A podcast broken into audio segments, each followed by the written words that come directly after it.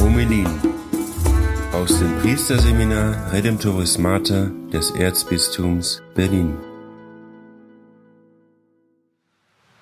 In jener Zeit sprach Jesus zu seinen Jüngern, wie mich der Vater geliebt hat, so habe auch ich euch geliebt.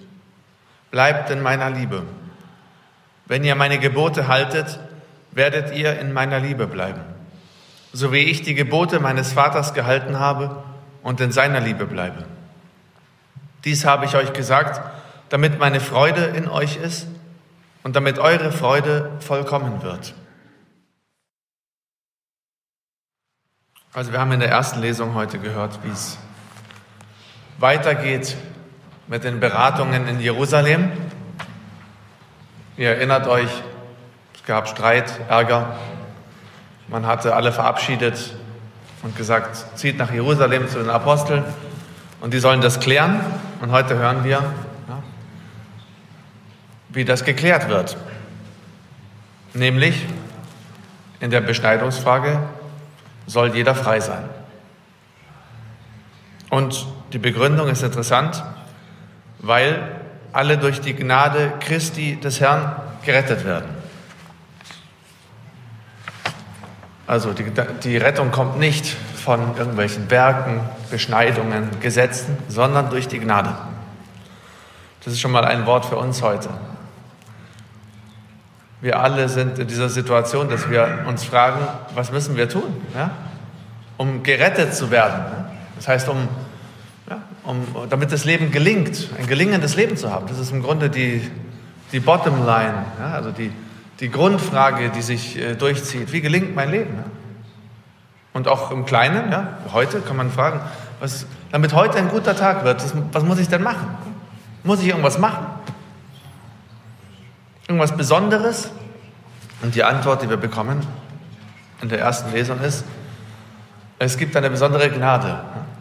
Und die sorgt dafür, dass wir richtig unterwegs sind. Und jetzt kommt das Evangelium und hilft uns und sagt uns, ähm, redet auch von dieser Gnade. Johannes drückt es ein bisschen anders aus. Er sagt, es gibt diesen Raum der Liebe. Es gibt einen Raum der Liebe und äh, Johannes sagt, Jesus sagt im Johannesevangelium, wir, wir sollen in diesem Raum bleiben. Ja, es ist so wie wenn ein Trainer beim Fußball, ihr wisst, die haben, immer diese Tafeln. Und dann wird äh, gesagt, wo muss äh, die Mannschaft sein, wo muss jeder sein, damit das Spiel gewonnen wird. Und dann heißt es, der zentrale Verteidiger muss da im Strafraum sein. In einem Raum. Natürlich gibt es da immer wieder auch Möglichkeiten, sich zu bewegen, aber er muss hauptsächlich dort sein, damit das Spiel gewonnen wird. Und für uns gilt es auch in einer übertragenen Weise. Ja? Jesus, unser Trainer, sagt uns, wo wir stehen müssen, damit unser Leben gelingt. Und wo müssen wir stehen? Im Raum der Liebe. Und was heißt das? Das sind leere Worte, ja, wir hören jetzt das ganze Johannesevangelium, wir hören immer, es gibt diese Schlüsselworte, die kommen immer wieder. Ist euch vielleicht schon aufgefallen?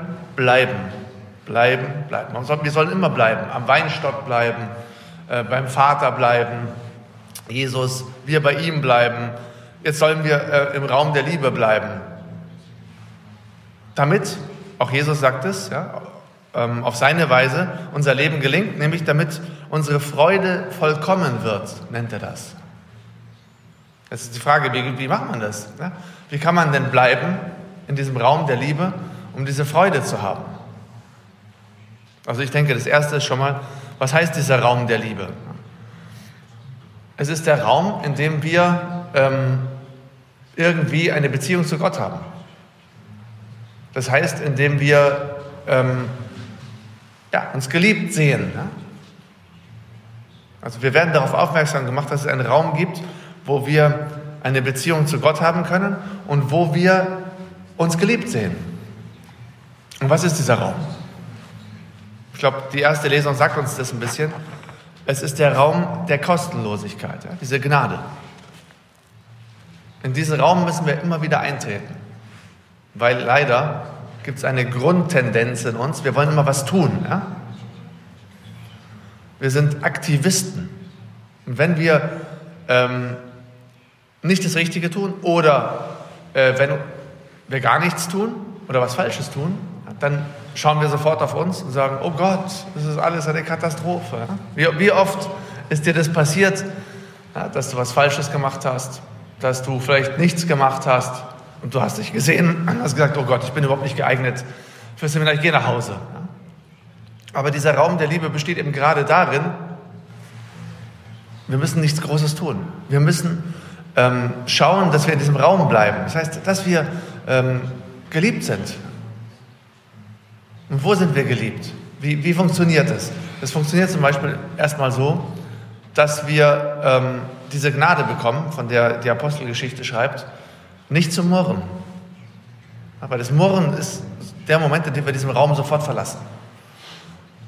Und das ist eine, Murren ist eine Versuchung. Da gibt's, erstmal kommt ein Gedanke und sagt, das ist ja blöd. Oh, der hat wieder alles falsch gemacht. Äh, das läuft schon wieder alles nicht so wie gedacht. Kommt ein kurzer Gedanke. Das ist immer so. Das erste ist, meistens ist es, man sieht was, die Augen, und dann kommt es in den Kopf und dann kommt ein Gedanke. Und dann gibt es den kurzen Moment, wo dieser Gedanke an unserer Tür steht und wo wir noch entscheiden können, ob wir ihn reinlassen oder nicht. Und meistens äh, ist er herzlich willkommen. Wir machen die Türen sofort auf und sagen, lieber Gedanke, komm, das ist wirklich wahr, es ist richtig bescheuert. Und in dem Moment haben wir den Raum der Liebe verlassen. Und in dem Moment sind wir allein, sind wir einsam, sind wir aus dieser Liebe raus und damit auch aus der Freude.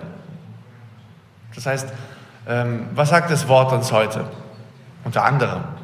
Ja, das ist, äh, es gibt eine besondere Gnade. Wir müssen nichts Besonderes tun. Aber wir müssen aufpassen, dass wir nicht dauernd aus, aus diesem Raum der Liebe rausfallen. Ja? Indem wir anfangen zu murren. Ja? Indem wir glauben, dass unsere Werke das Entscheidende sind. Wie so häufig. Wie oft sind wir überzeugt, ja? Wir, wir taugen nichts. Und automatisch gibt es so eine Grundstimmung, ja? wo, wir, wo wir sagen, dann ist eh alles egal. Aber das Gegenteil ist wahr. Ja? Heute hier ist ein Raum der Liebe, wo du nichts tun musst. Der Raum der Liebe heißt, wir tun nicht, sondern wir empfangen. Die christliche Existenz ist immer eine Existenz, die sich empfängt, nie eine, die was tun muss. Aber das setzt eine gewisse Demut voraus. Das heißt, den Herrn machen zu lassen, ihm zur Verfügung zu stehen. Und ihr seht schon, es eröffnet sich ein großer Horizont in diesem Raum der Liebe, zu dem wir heute alle eingeladen sind, zu bleiben.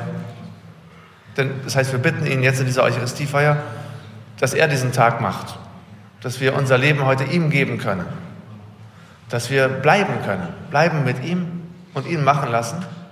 Und langfristig ja, werden wir alle Zeugnis geben können und sagen können, das ist das Richtige. Der Herr hat uns nicht enttäuscht. Wenn wir bei ihm bleiben, werden wir einen Weg geführt, der unser Leben gelingen lässt. Amen.